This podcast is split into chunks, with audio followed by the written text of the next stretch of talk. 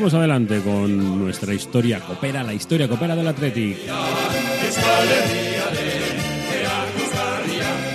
Y en esta ocasión, en nuestro recorrido por las 24 copas, las 24 historias del Athletic, en el torneo del CAO viajamos hasta el año 1955.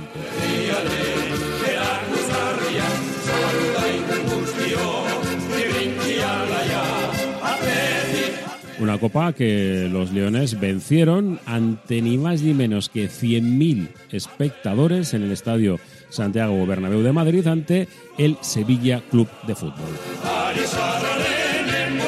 Mucho habían cambiado las cosas desde el año 45, el último título copero de los rojiblancos, en este caso entrenador, y no quedaban demasiados jugadores de la mítica quinta de Telmozarra y compañía. Prácticamente Piru era el único que se mantenía en este equipo, que también tenía diferente entrenador y también, mm, bueno, diferente historia, porque era un tipo peculiar del que hablaremos en esta edición de 24 copas, 24 historias en Eric y Ratia.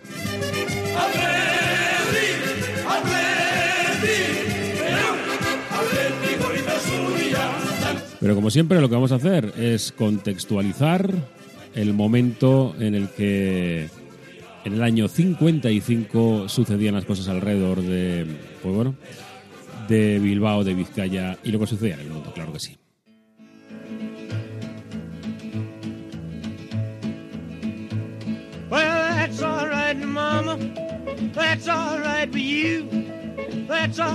Pues en Memphis, un chico desgarbado, con movimientos un poco extraños, estaba grabando lo que iba a ser la banda sonora de la vida de millones de personas.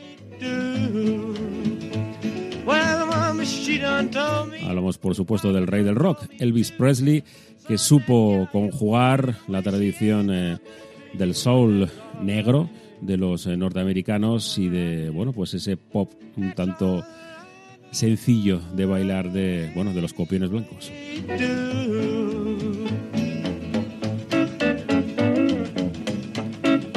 Año 1955, ¿qué pasó? Bueno, nos vamos a centrar primero en Bilbao, porque eran años, evidentemente, en lo político, con el franquismo todavía en su fase inicial, es decir, la dictadura más eh, acuciante, siempre dictadura, pero la inicial, la que buscaba bueno, fantasmas donde no había y buscaba enemigos internos eh, donde tampoco los había. Bueno, pues hablamos de Bilbao porque en este momento lo que sucedía era que había un problema increchento de chabolismo. En Bilbao bueno, en pocos años las cifras hablan, eh, incluso oficiales, de que había 40.000 personas viviendo en chabolas y más de 100.000 en suparriendos, entre una población de 290.000 habitantes. Es decir, que prácticamente la mitad de la población vivía bajo el umbral de, la pobreza, porque es que, por ejemplo, las chabolas eran construcciones temporales supuestamente hechas lo mismo de maderas, de cartones, de telas eh, embreadas, de chapas de metal, con tejabanas, piedra, incluso ladrillo o reboque. La mayoría eran construcciones de muy mala calidad, carentes de agua corriente y de luz eléctrica. Además, pues bueno, pues había gente que arrendaba las casas eh, con un problemilla, problemón, que se fue creando con, el tiempo, porque claro, eh, al final en Bilbao no había mucha construcción y lo que fue aconteciendo es que, eh, claro, los alquileres eran tremendamente desorbitados para la época. Les sabots laine étaient tout crottés. Les trois capitaines l'auraient appelée vilaine. Et la pauvre Hélène était comme une âme en peine. Ne cherche plus longtemps de fontaine. Toi qui as besoin d'eau. que nos sirva la música de George Brassens de este año 1955 para repasar lo que sucede en el mundo. Y empezamos con varios fallecimientos eh, muy importantes en la historia de, la humanidad. En Londres fallecía mm, Alexander Fleming, el descubridor de la proteína antimicrobiana llamada eh, lisosinema y del antibiótico penicilina. Este lo conocemos muy bien, obtenido a partir de, de un hongo. Por sus descubrimientos, Fleming eh, fue galardonado con el Premio Nobel de Fisiología y Medicina en el año 45. También falleció otro de los grandes en Princeton, Albert Einstein, uno de los intelectuales más creativos en la historia de la humanidad, cuyas avanzadas teorías de la relatividad y la gravitación revolucionaron la ciencia y la filosofía. Y bueno, pues eh, un mito del mundo del, del, cine también fallecía. James Dean, joven actor estadounidense, se estrelló con su recién estrenado Porsche en un cruce de carreteras de California. Muere un hombre y nace una leyenda.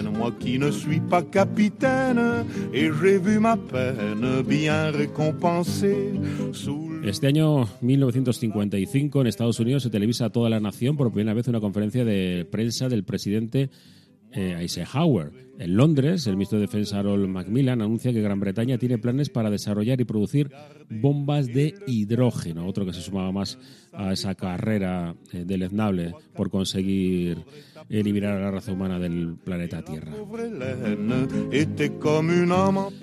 Dimite en Inglaterra Winston Churchill.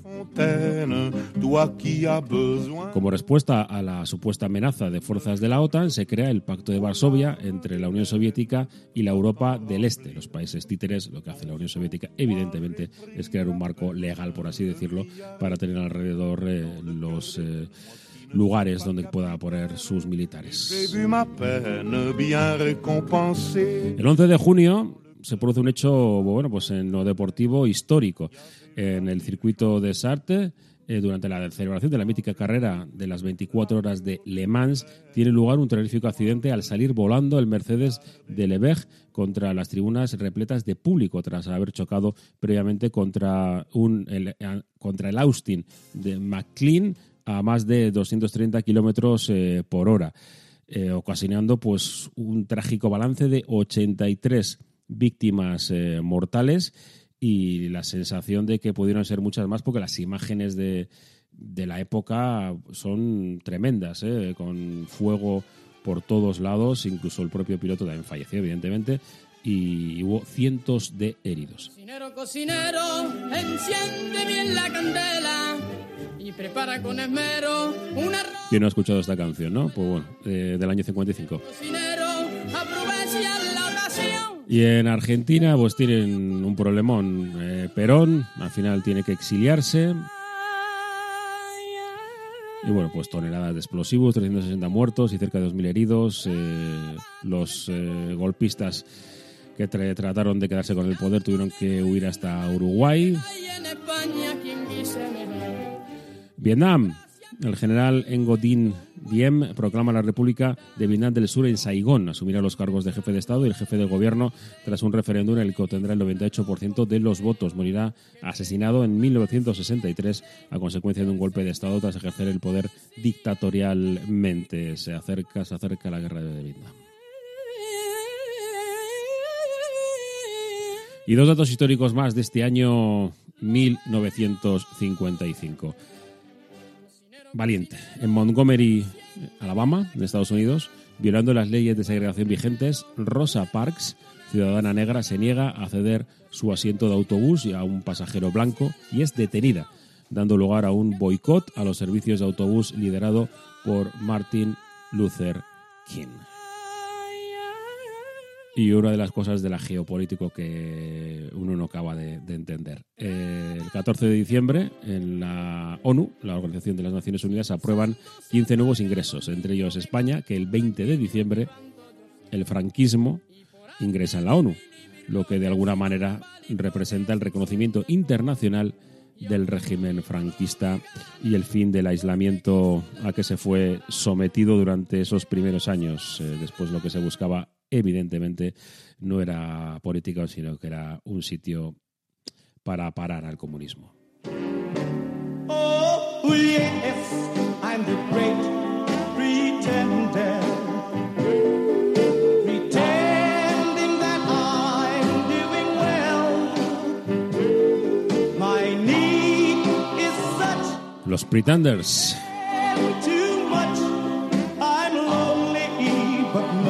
los pretendientes. The Great Pretender con los míticos de Platters. I'm the great pretender. Adrift in a world of my own. Y vamos a terminar con este pequeño repaso pequeñito repaso a la historia del año 1955 antes de meternos en harina futbolística con eh, los premios Oscars.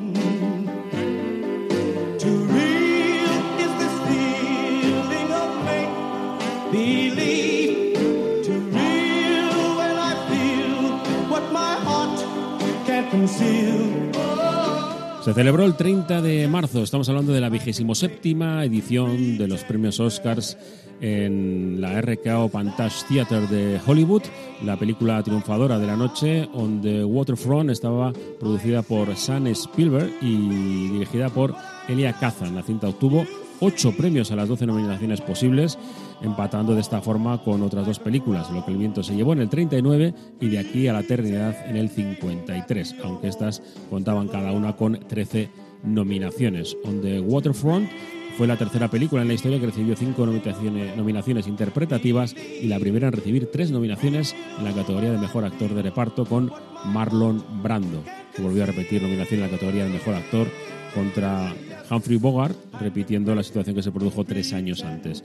En una victoria que se podría considerar sorprendente, Bing Crosby era el favorito para el premio. Brando recibió su primer Oscar por su interpretación en On the Waterfront, lo que se podría considerar actualmente como uno de los mayores vuelcos en la historia de los Oscars. La victoria de Brando fue la culminación a cuatro nominaciones consecutivas en la categoría de mejor actor, empezando con un tranvía llamado de en el 51 un récord que sigue vigente en la actualidad.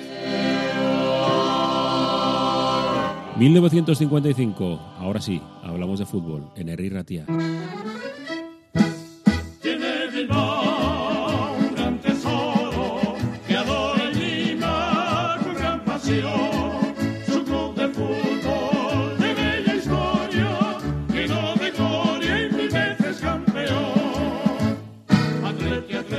Seguimos adelante con las 24 eh, copas, 24 historias del Athletic.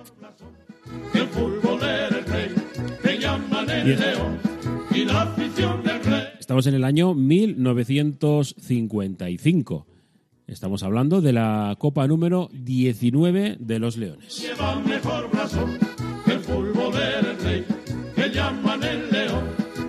Un eh, año en el que cambiaron muchas cosas, eh, sobre todo en ese trayecto hasta llegar hasta el año 1955, después de una sequía de triunfos entre el año 50 y el 55. el canto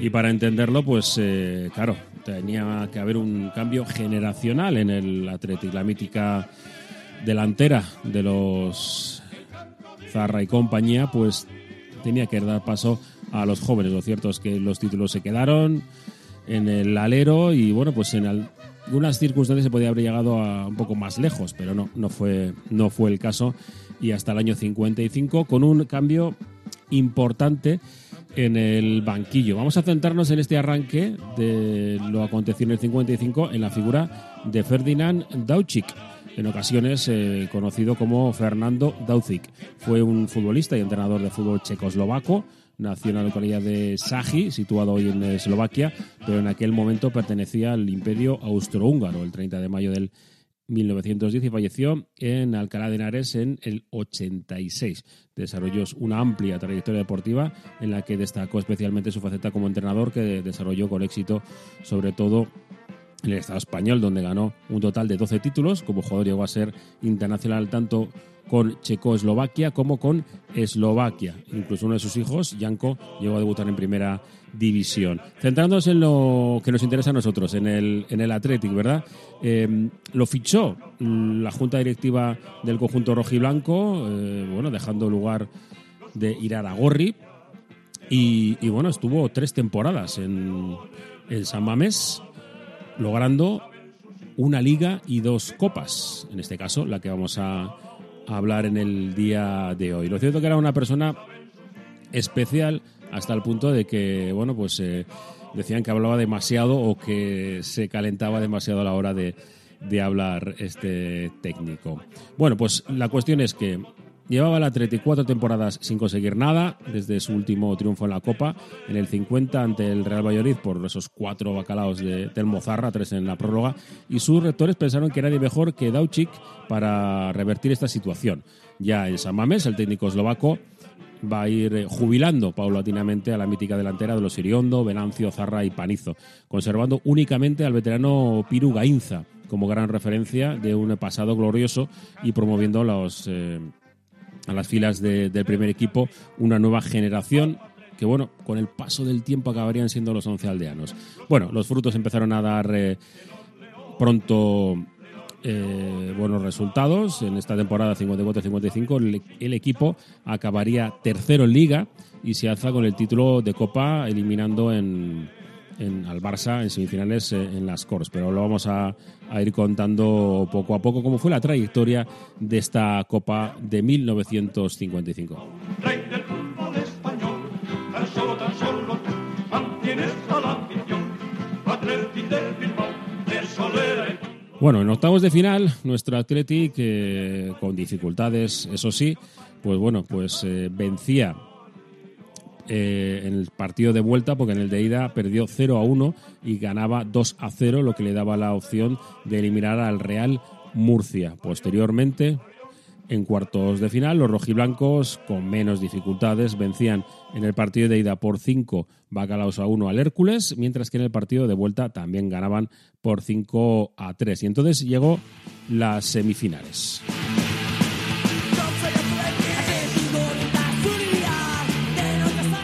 Bueno, pues eh, el Barça y el Madrid ya empezaban a tener un nivel económico muy importante.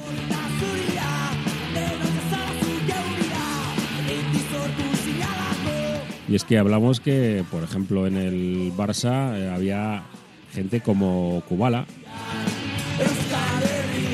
y en el Real Madrid Di Stéfano. El dinero empezaba a ser algo ya tremendamente importante. Pues bien, en las semifinales de las que estamos hablando, de la Copa del 55, en las Cors, fue a calentar el partido nuestro entrenador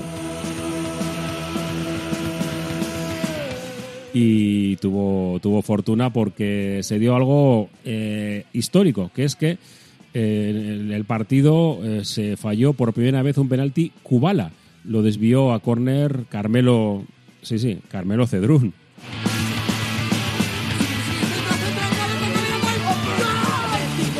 Y claro, pues eh, se le cogió bueno, un pelín de manía a nuestro nuevo entrenador que dejaba bien claro que había llegado a Bilbao eh, Dauchich para conseguir títulos y bien que lo había logrado.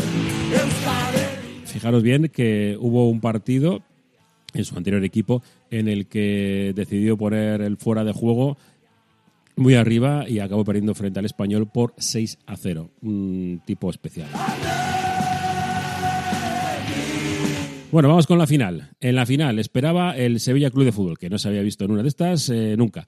Era su primera final y casi lo más destacable de, este partido fue que había 100.000 personas en Madrid, en el Estadio Santiago Bernabéu, y que hubo una absoluta confraternización entre las aficiones eh, bilbaínas y sevillanas. Lo cierto es que eh, se lo pasaron muy bien en el previo y durante el partido, pues bueno, pues con el calor habitual, eh, en la capital en el mes de junio, el 5 de junio concretamente a las 5 y media de la tarde, Santiago Bernabéu con 100.000 espectadores. Bueno, pues el Athletic consiguió vencer un partido que estaba, bueno, pues muy táctico, en el que prácticamente no, no se mo quería mover el resultado y había más miedo que vergüenza.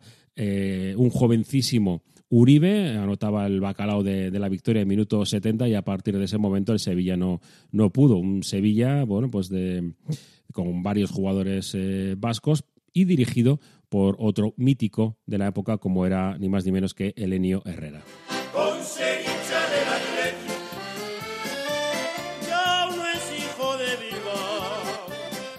¿Quiénes eran los 11 integrantes de la plantilla ganadora en el año 55? Vamos con ellos. En la portería estaba Carmelo Cedrún.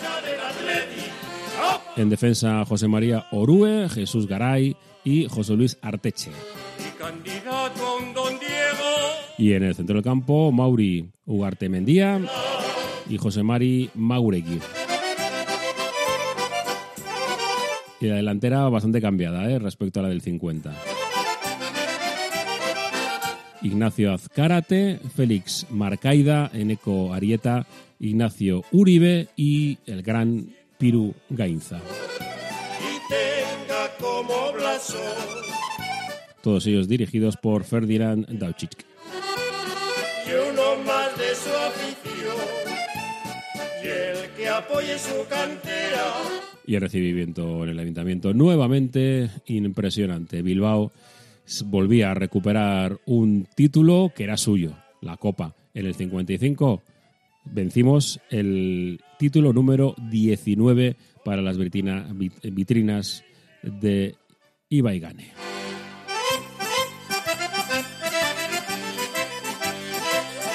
...24 copas, 24 historias... ...en la sintonía de Herri Ratia, Radio Popular. no hay por qué ser de Bilbao se puede ser de Inglaterra.